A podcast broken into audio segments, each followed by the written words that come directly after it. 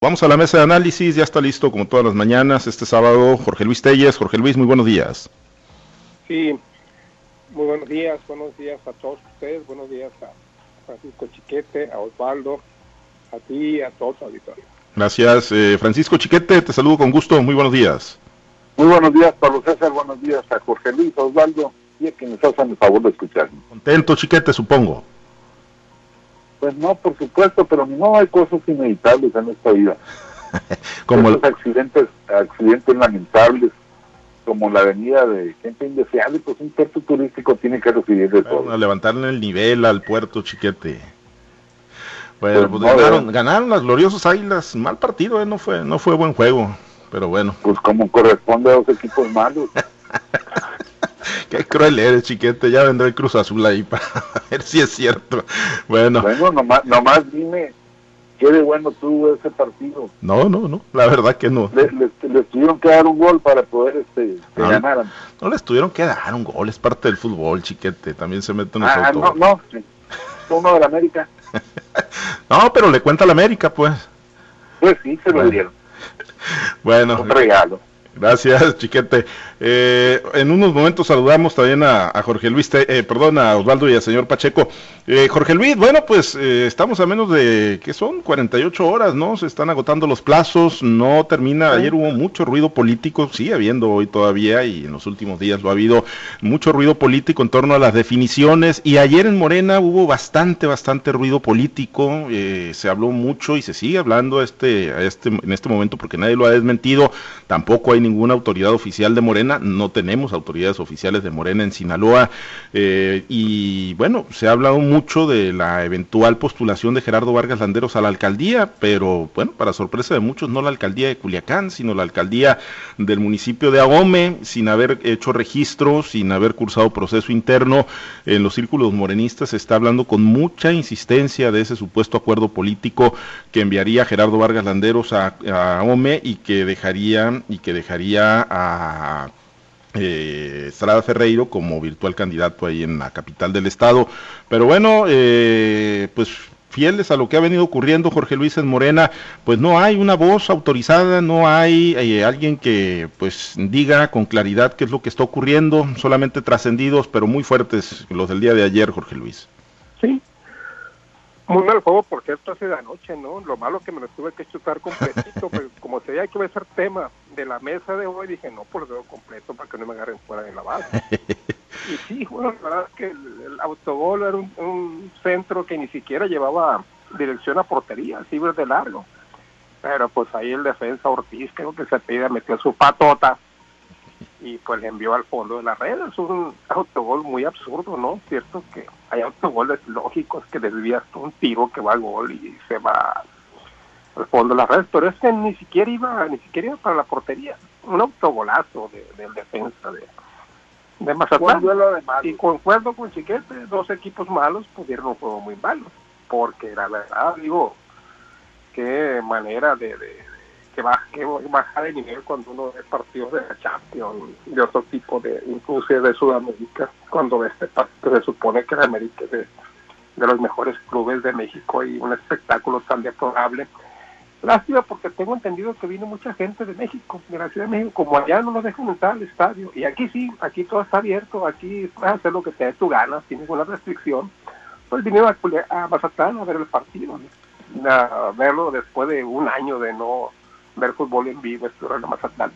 Pero bueno, en lo político, este, pues sí, los trascendidos estuvieron ayer a la orden del día y con mucha fuerza, ¿eh? sobre todo en horas de la tarde. Incluso Jesús Estrada Ferreiro publicó ahí en su, en su cuenta de, de Facebook que en unos, en unos minutos más daría un importante mensaje a través de las redes, que todo interpretó como pues que ya era él el candidato a la presidencia municipal de, de, de Culiacán y se decía pues lo que tú acabas de mencionar, que Gerardo Vargas en una decisión salomónica había sido enviado a la candidatura a la presidencia municipal de, de AOME y o bien a una candidatura a diputado federal. Yo tengo entendido que para ser presidente municipal ocupas una residencia mínima en el municipio donde estás, entonces eh, resides en, lo- en- los lados o que vives en Culiacán o vives en Los Mochis. Entonces, desde, ahí advierto yo que hay una falta. Quizás no sea una falta, este, una falta grave, pero sí es una falta a lo que dice la ley, lo que dice la Constitución.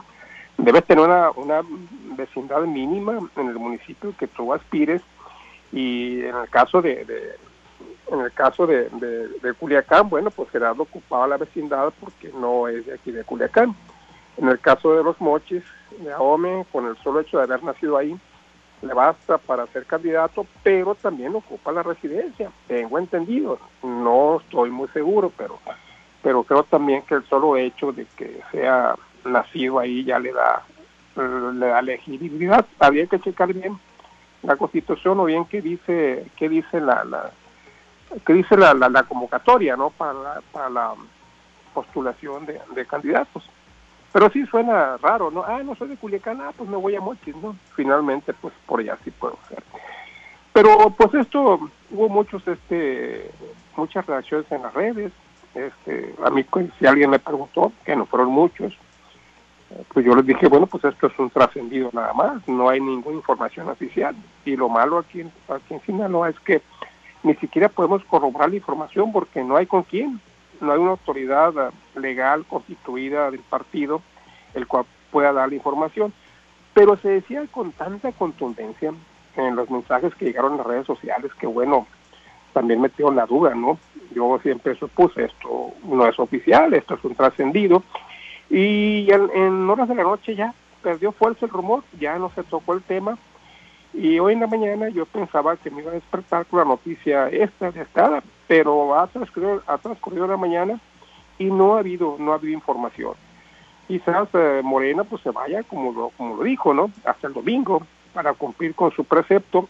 Finalmente, a lo mejor los que estaban con más posibilidades ya tienen lista la documentación únicamente para ir a presentarla era lo que yo veía de, de, obstáculo, decir, bueno, pues, eh, ¿cómo van a juntar la documentación si les dicen a las 10 de la mañana para hacer registro, van a juntar todo? Porque son muchos los documentos que tienen que llevar. Yo creo que yo creo que ya los tienen, ¿no? Por aquello de las dudas, ya los tienen, entonces cuestiono más de que se dé luz verde y corre a registrarte en el comité municipal o comité distrital que te corresponda. Pues sí, sí, parece que se van a ir hasta el límite. La realidad es que pues, nosotros hemos sondeado el caso Wasabe también y nos dicen no, no ha caído el último out, no, no hay claridad en las definiciones.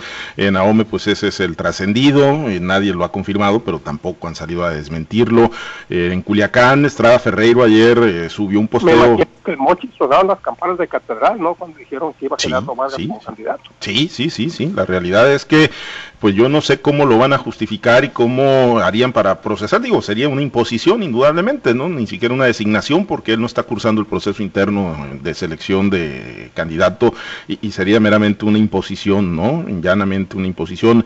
Y, ayer Estrada Ferreira en sus redes sociales, bueno, posteaba hace 16 horas y anunciaba un Facebook Live para dar a conocer, se mostraba muy sonriente, decía que, llegaron las fechas esperadas pero no, no tampoco, también se detuvo eh, Estrada Ferreiro Chiquete, pues mucho ruido en el, en el ambiente, eh, a escasas horas, eh, Francisco, de que termine el plazo, ¿no? Ahí ante la autoridad electoral, y no nada más en Morena, también tenemos reportes de que la coalición PRI-PAN-PRD también trae jaroneos muy, muy duros, ¿no? Para los acomodos finales que van a hacer de cara al proceso electoral. Bueno, en el caso de en el caso de la región sur, bueno, ayer para empezar, el, precandidato Rocha dijo que había posibilidades de adelantar las designaciones o los anuncios, eh, probablemente para hoy. Estuvo en una conferencia de prensa y entre otras cosas dijo eso. Es una esa de Rocha, pero tampoco tiene un marco legal o alguien que lo que lo haya confirmado ya de la parte de la organización partidista pero por la noche, casi en la madrugada, un viejo militante del PT, que ahora eh, anda más bien por el lado de Morena, Juan Carlos Patrón, es un muchacho joven, pero que empezó muy, muy joven y tiene muchos años en eso. Dio a conocer que fue designado como candidato a diputado local, que se le anunció que a él le designaron como candidato a diputado local por el distrito 23. Y esto, bueno, pues es una cosa mínima, pero además él dijo muy explícitamente que fue designado por la vía paz hacia Morena. Lo que por supuesto, a pesar de la hora, generó reacciones muy fuertes entre los militantes de, Morena. Entonces, esto te da una idea de cómo van a, a venir las cosas. Aquí también ya se da por un hecho que el químico Benítez va a ser candidato a presidente municipal de nuevo y que se va a desoír la, la fuerte presión que ejercen los grupos militantes para que la postulación sea en favor de la síndica procuradora con licencia, el Teisela Bojorques.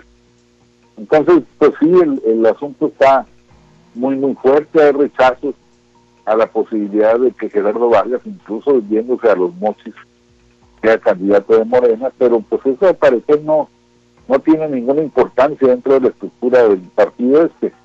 Se va a cumplir con los acuerdos populares, se le va a hacer, se habla de que se le va a hacer este espacio forzoso a, Gerardo Vargas y no solo a él, a quien fuera su secretario de, Seguridad Pública, Genaro, también está apuntado como un candidato a diputado. Entonces, pues llega solo, no, llega con cola para, para afirmar incluso lo más señalado del gobierno de Mario López Valdés, que es el problema de la seguridad y, las relaciones indebidas. Pues es una, una situación ahí que va a desalentar a muchos militantes real de Morena. Vamos a ver cuántos votos efectivamente le da. Si le es posible a Gerardo Vargas contrarrestar la votación que por razones de de oriundez podría tener allá el candidato a gobernador de la coalición PRI-PAN-PRD, Mario Zamora. Pues sí, sí, eh, pues es seguramente la, utilidad política que le están viendo, ¿no? Que quizá pues pueda tener más votos en Ahome que los que pudo haber captado, podría captar en Culiacán Gerardo Vargas. Pero bueno, eh, Osvaldo, eh, pues ayer muy fuerte la versión, el trascendido, al grado de que hoy ya los verdaderos morenistas están convocando una conferencia de prensa, 11 de la mañana, ahí en la ciudad de Los Mochis, en un restaurante, dicen los protagonistas del cambio verdadero y simpatizantes de Morena, no aceptaremos que se impongan, que se impongan candidatos como lo es Gerardo Vargas Landeros o de otros partidos coaligados como pago de cuota de coalición en las próximas elecciones del 6 de junio, exigencia a los protagonistas, de los protagonistas del cambio verdadero y simpatizantes de Morena, AOME, quienes rechazamos a Gerardo Vargas Landeros como candidato de Morena a la presidencia municipal de AOME. Osvaldo, pues fue, fue incendiar el rancho, como se dice coloquialmente, Gerardo ahora, pero en el municipio de AOME. Buenos días, Pablo César, buenos días. Eh, Jorge Luis de Chiquete. Yo creo que Gerardo está haciendo lo que sabe hacer, generar rumores. Es muy bueno para eso. Pero yo hasta no ver, no creer, como dijo hay un santo, ya no sé ni quién fue, si San Andrés o Santo Tomás. Pero bueno, eh, lo cierto es que yo me voy a ir hasta el último momento, hasta que hay una respuesta eh, del por qué, y en su momento lo decíamos, ¿sabes por qué Gerardo no busca ser candidato para hombre? ¿Por qué buscó ser candidato por Culiacán? Y esa tenía, esa pregunta tenía una respuesta. Bueno, pues esa respuesta todavía sigue vigente. Yo no veo condiciones para que Gerardo pueda venir de candidato al municipio de Ome, pero bueno, no dicen que todos los problemas tienen soluciones, a menos que ya los haya tenido Gerardo.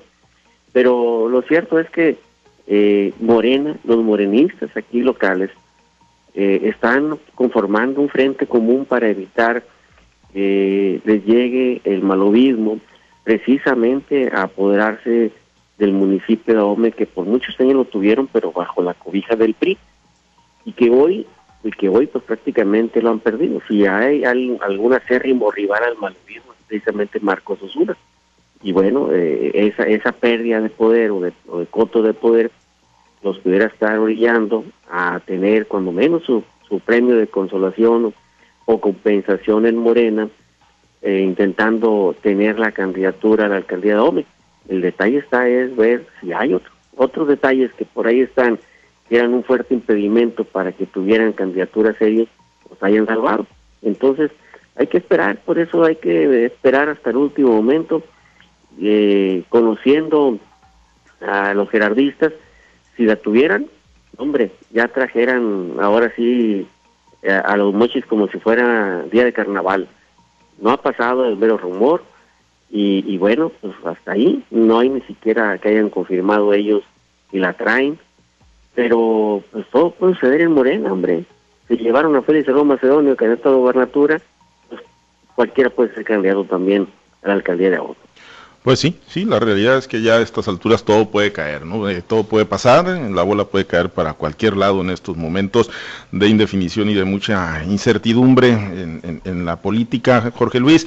Y, en el otro frente, Jorge Luis, digo, Morena, pues ahí vamos, ahí nos va a tener, ¿no? En Ascua seguramente hasta mañana, ¿no? Eh, toda vez que pues no hay un dirigente estatal, dirigentes municipales, no hay estructuras locales donde pues, eh, pues reportear la nota, como se dice coloquialmente, ¿no? Para, para pues eh, buscar confirmaciones, eh, versiones, ahí pues todo lo hacen a través de las redes sociales, luego a través del Twitter, Mario Delgado, y pues todavía ni siquiera los que se supone que pueden ser lo saben, así que pues ahí, ahí nos quedamos con, eh, atentos a, lo que pueda definir Morena. En el otro frente, en el otro bloque, Jorge Luis, también desde ayer están muy fuertes los trascendidos de que eh, podría haber movimientos en los acuerdos, no sé si tengas tú algún elemento en ese sentido, pero nos han planteado la posibilidad de que pues se salgan del 20 25% en las candidaturas comunes, el PRI, el PAN y el PRD. Hoy tratamos nosotros de contactar a Chuy Valdés y nos decía que estaba entrando a una reunión con perredistas y panistas, eh, planchando los últimos acuerdos, porque lo que ha trascendido es que podrían irse a 10 ayuntamientos en candidatura común, 10 presidencias municipales, Jorge Luis.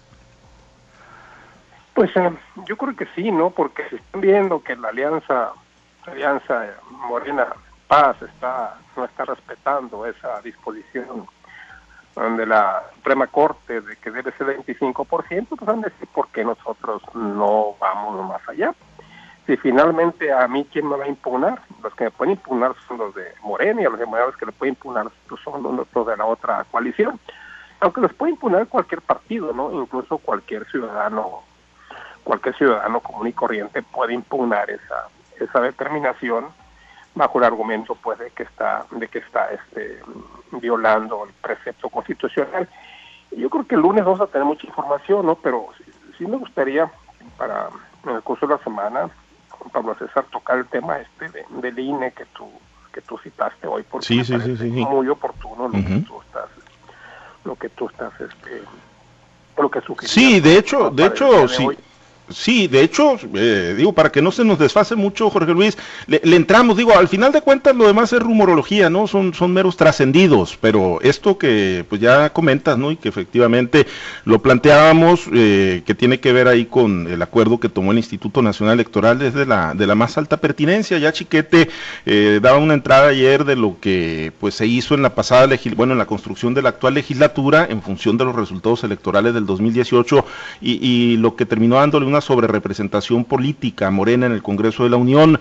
Pues efectivamente, Jorge Luis, el INE ayer eh, termina por aprobando un acuerdo en el que se establecen criterios para la asignación de las diputaciones de representación proporcional y con ello evitar la sobrerepresentación, es decir, que eh, pues donde tengan militancia los que resulten electos por ese principio, pues en ese en ese partido se queden y no anden brincando eh, generando una sobrerepresentación artificial. Creo que es importante, aunque Morena, Jorge Luis, acusa que, es con dedicatoria para ellos, ¿no? Y para que quitarles poder político en la Cámara en función de los resultados del 6 de junio, pero creo que finalmente, pues le van a dar a cada quien, con este acuerdo político, eh, le van a dar a cada quien la representación que le corresponde y que le otorguen los votos en el próximo proceso electoral.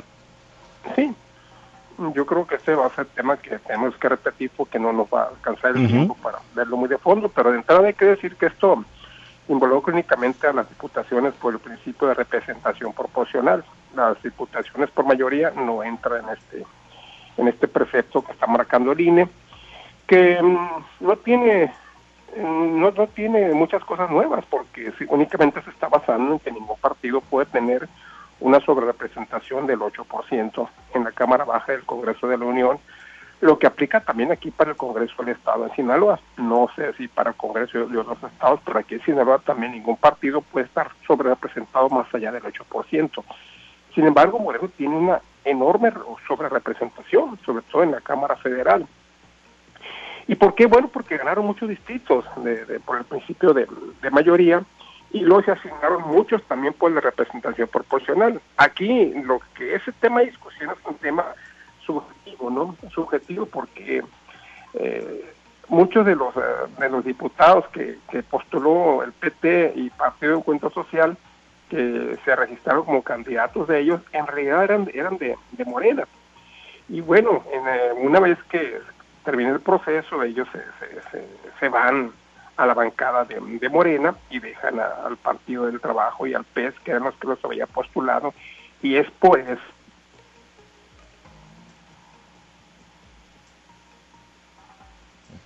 Bueno, eh, eh, tanto retomamos ahí con, con Jorge Luis. Chiquete, Tú pues habías dicho, ¿no? Y nos eh, lo habías comentado, no nada más eh, la sobrerepresentación, sino cómo eh, se da, ¿no? pues cómo brincan de, una bancada a otra, cómo compran conciencias, cómo compraron diputados y cómo pues hoy goza de esa sobrerepresentación morena en el Congreso que le permite pues tener incluso mayoría calificada, ¿no? Para, efectos de reformas constitucionales que, que se promueven, ¿no? Y que hoy, bueno, parece que el INE pues trata de frenar, no parece, trata de frenar y evitar que se repita para la próxima legislatura. Sí, no solo compró diputados, yo recuerdo varios casos del PRD y dos o tres del, del PRI, sino que compró un partido completo, el Partido Verde Ecologista de México, que había sido calificado la peor veleta, la peor prostituta incluso del, del ámbito electoral mexicano, pues de repente se volvió un partido santo que demócrata con vocación de justicia, porque se fue para el lado de Morena. Y entonces a partir de eso han construido una mayoría absoluta que les ha permitido tomar decisiones muy controvertidas, muy discutidas, incluso posiciones tales como la que se dio ahora con la discusión de la ley eléctrica, cuando dijo Morena, no vamos a discutir porque tenemos la mayoría suficiente para ganar. Entonces no hubo ni siquiera debate legislativo, simplemente aprobaron el, dictamen y luego se fueron a, la federal, le dejaron que hablara la oposición y ya se fueron con su mayoría aplastante. Entonces, pues de eso se trata y tan de eso se trata Plena reconoce su sobrerepresentación a través de esta queja que ya hemos comentado dice que se trata de quitarles la mayoría que, actualmente tienen. Pues sí, se trata de eso, saben que existe esa irregularidad, incluso hubo voces en el 2018 que hablaron de un fraude a la ley. Es una figura jurídica que se arma con esto de las postulaciones de candidatos de Morena a través de otros partidos y que les dio la posibilidad de sobre representarse, porque además de ganar una gran cantidad de distritos, que esos son irrecusables, pues había un porcentaje de votos por el que ganaban muchos distritos que ganaban de manera muy cerrada. Entonces no era como para tener esa sobre esa representación tan amplia. Luego se fueron las asignaciones de diputados plurinominales también por los acuerdos de los partidos. Entonces eso les da la oportunidad de manejar, decíamos ya, hasta 66%. Les faltaba uno o dos diputados para alcanzar la mayoría completa, que además es la mayoría absoluta o calificada, que la conseguían mediante acuerdos temporales con, diputados también de esos vendidos. Entonces, pues de eso se trata ahora, efectivamente, de, evitar una representación así. La ley te permite hasta un 8%. Entonces, Morena, que ganó el 32% de los votos, debería tener un 40% de acuerdo con la ley de representación en el Congreso. Y sin embargo, pues eso le permite llegar hasta casi el 68. Entonces, son, son tecnicismos que a mucha gente se le escapan, pero que importan de manera muy, muy fuerte. Este, eh, tener otra vez una, una, un gobierno tan absoluto de diputados con una proporción tan relativamente baja de votos, pues es una, una distorsión a la vida social. Eh, hay que recordar que en 1997, cuando el PRI perdió la mayoría por primera vez en la Cámara de Diputados, pues tenía algo así como el 32-35% y los demás partidos se coaligaron y hicieron un gobierno en el que el PRI no estuvo de manera preponderante. Entonces, pues habrá que ver ahora cómo vota la gente y qué tan fuerte tienen el brazo o la pierna los, los consejeros del INE como para que no la, la presión no los obligue a devolverse en este acuerdo. Bien, eh, pues sí, eh, es un tema muy muy amplio, muy extenso, como lo decía Jorge Luis Telles. Eh, vamos a volverlo a abordar. Osvaldo, antes de despedirnos, tú ya fijaste postura en torno pues a las famosas fake news. La realidad es que siempre que vienen los procesos electorales, la, intolerancia de muchos políticos, de muchos actores que pues, no les gusta la crítica, no, no les gusta que se les señale, no se, no les gusta ni siquiera que sea periodismo crítico, pues terminan por por, generar o inducir eh, las famosas fake news. Tú ya fijaste una postura muy, muy firme, muy sólida el día de ayer a través de tu columna Transición, pero sí yo en este espacio, eh, por refrendar ¿no? el reconocimiento, la solidaridad, sobre todo el acompañamiento en tu trayectoria periodística, eh, porque bueno, pues seguramente vendrán de estas y muchas más, pero no pueden quedar en el aire, ¿no? Señalamientos como pues los que se hacen a través de pues un espacio de poco control como las redes sociales, desde el anonimato, eh, tirar basura, tratar de desprestigiar eh, carreras periodísticas tan sólidas como, como la tuya, Osvaldo. Y, sí, eh, la verdad que pues, nos llamó mucho la atención y hoy vemos pues gratamente, ¿no? En esa misma publicación donde pues se plantean una serie de falsedades que la realidad es que pues tú ya las eh, retomaste en tu columna Transición, pues es grato ver cómo hay muchos cibernautas que pues salen y defienden lo que es visible para todos, ¿no? Y quienes te conocemos desde hace muchísimo años que hemos tenido la oportunidad de trabajar contigo, pues no tenemos la menor duda de tu integridad y sobre todo de tu capacidad periodística y que cada coma que plasmas en tus eh, columnas, en tus redacciones, pues está plenamente sustentada y acompañada por pruebas y elementos. Osvaldo, pues eh, antes de despedirnos recibe la solidaridad a título personal, sí me gustaría si tienen pues elementos de lo que estamos platicando, la realidad es que no lo alcanzamos a compartir, pero seguramente están enterados los colegas, Osvaldo, pero, pero bueno, pues gajes del oficio, Osvaldo, nos ha tocado en el pasado también en lo personal y, en esos espacios de, de, tan poco control como las redes sociales, pues siempre hay quienes de manera cobarde, desde el anonimato, pues aprovechan para tratar de denostar cuando no les gusta la crítica, Osvaldo. Mira, pero ya estamos curados de espanto. No, nos asusta, además nos divertimos, incluso hasta nos reímos, y más cuando, eh, como lo decía ayer, eh, la fake news es todo un arte es todo un arte hacer una fake news porque debe de, tener y procurar algo de credibilidad, o sea, que la gente te la crea. Pero que acusen, por ejemplo, que soy narco, que tengo 100 hectáreas sembradas de amapola por allá, por lo de Mazatlán, pues la verdad la cosa es que lo único que provoca es risa y, y sobre todo coraje también porque quisiera reclamarlas si son mías, ¿no? pues imagínate con 100 hectáreas de amapola, que no anduviera aquí, hablando de los políticos mal. Pero bueno, es, parte es parte de lo, de lo, que viene en la campaña política. Yo creo que a, muchos, a muchos les está doliendo mucho, sobre todo que hagamos críticas, sobre todo con información proporcionada de ellos. ¿Y, y, a qué nos referimos? A ver, eh, concretamente lo hemos dicho, cada vez que ha salido una de esas news, ha sido cuando hemos hecho una crítica a Héctor Mele Chocuen, a Rubén Rocha o a Gerardo Vargas, y en esta ocasión yo creo que hay muchos elementos para determinar de dónde y cómo viene alentada esta news. Eh, desde ayer, eh, inteligencia eh, cibernética está trabajando, ya me pasaron los primeros reportes, ya tenemos el nombre de las personas que pagaron para la difusión, ya tenemos de dónde vienen los portales que están aliados, ya tenemos mucha información que seguramente de aquí el lunes que se termine toda la información vamos a darla a conocer eh, y ahí va a salir. Nomás te, yo sí digo que toda esta información cuenta, mucho, cuenta mucho eh, para determinar de dónde viene.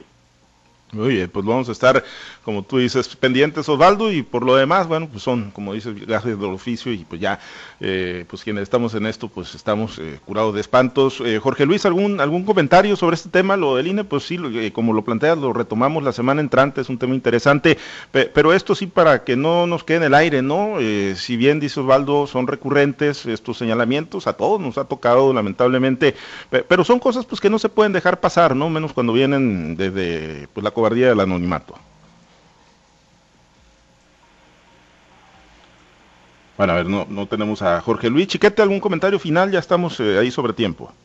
Sí, reiterando la solidaridad con, con Osvaldo, pues lo conocemos de muchos años, sabemos el tipo de periodismo, el tipo de investigación responsable que, que realiza siempre, y que bueno, pues son efectivamente los viajes del oficio, que son las las cobardías de todo el tiempo, eh, como si esto les permitiera ganar los votos que la sociedad no les va a dar o, no les está prometiendo dar.